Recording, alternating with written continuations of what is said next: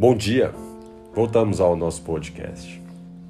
Essa semana é uma semana para lá de especial. Nós estamos a todo vapor com a reforma da nossa igreja, a Casa Viva, e nós estamos com as expectativas a mil para o que Deus irá fazer naquele lugar. Já aproveito e te convido para, se você é de Jaguariúna, Pedreira ou região, de estar lá conosco. Será um grande prazer. Nesse domingo às 10 nós teremos o nosso culto de fechamento das casas de paz, que ele foi intitulado como culto do amigo. A nossa igreja ela fica na avenida principal que liga Jaguariúna Pedreira, na esquina, embaixo da antiga imobiliária Capital Invest. Hoje nós vamos estar estudando no livro de João, no capítulo de número 15, no versículo de número 13 e alguns versículos da palavra de Deus. Diz assim: Ninguém tem maior amor do que aquele que dá vida pelos seus amigos.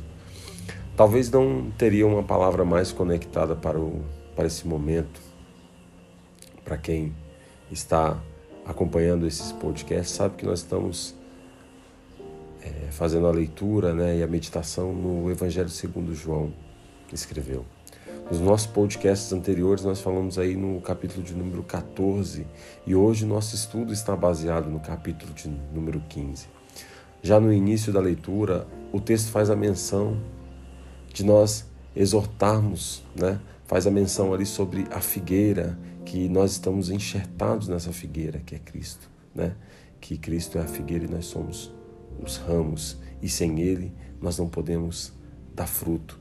João 15,5 diz: Eu sou a videira, vocês são os ramos. Se alguém permanece em mim e eu nele, esse dará muito fruto, pois sem mim vocês não podem fazer coisa alguma.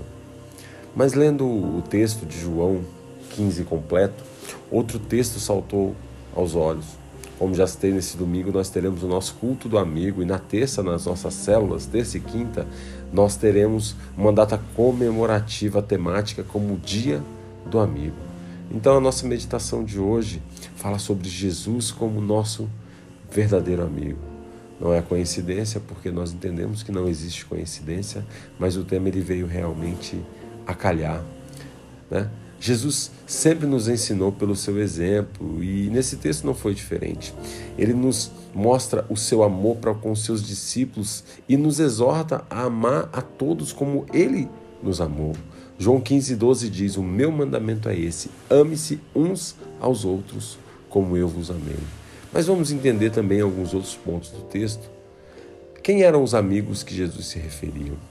Jesus 15, 14 diz: Vocês serão meus amigos se fizeres o que eu ordeno.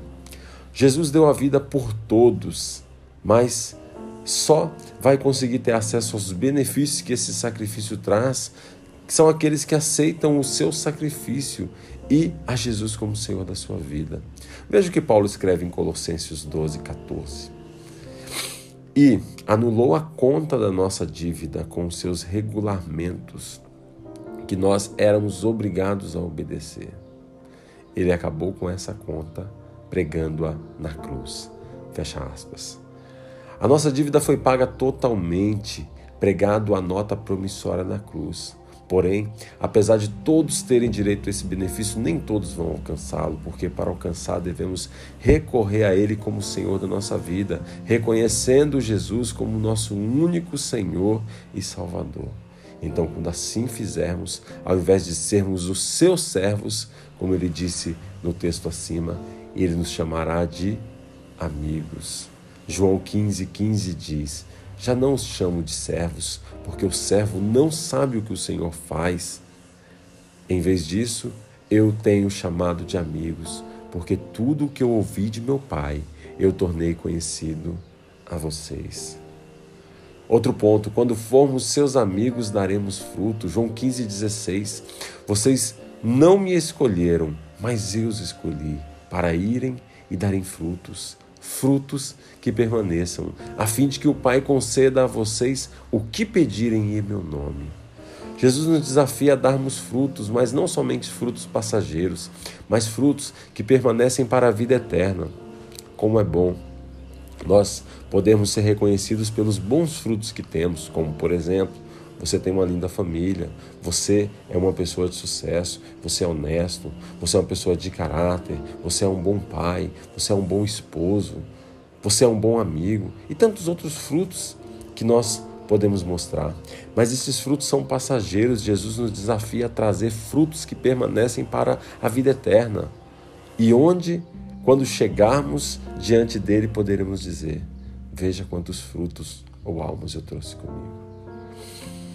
Seus amigos terão os seus segredos. João 15, 7 diz: Se vocês permanecerem em mim e as minhas palavras permanecerem em vocês, pedirão o que quiseres e será concedido. Aqui nós temos uma das maiores chaves do mundo, o segredo do sucesso pleno. O texto acaba por não requerer tantas explicações, por estar tão claro. Jesus afirma aqui, mas deixa dois condicionais. O primeiro, se permaneceres em mim. O segundo, se as minhas palavras permanecerem em vocês.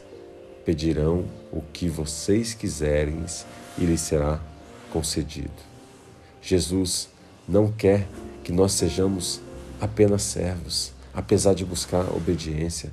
Ele quer ser nosso amigo, ele quer que venhamos a dar frutos e, assim sendo, ele nos trará os segredos do seu reino. Deus abençoe a sua semana.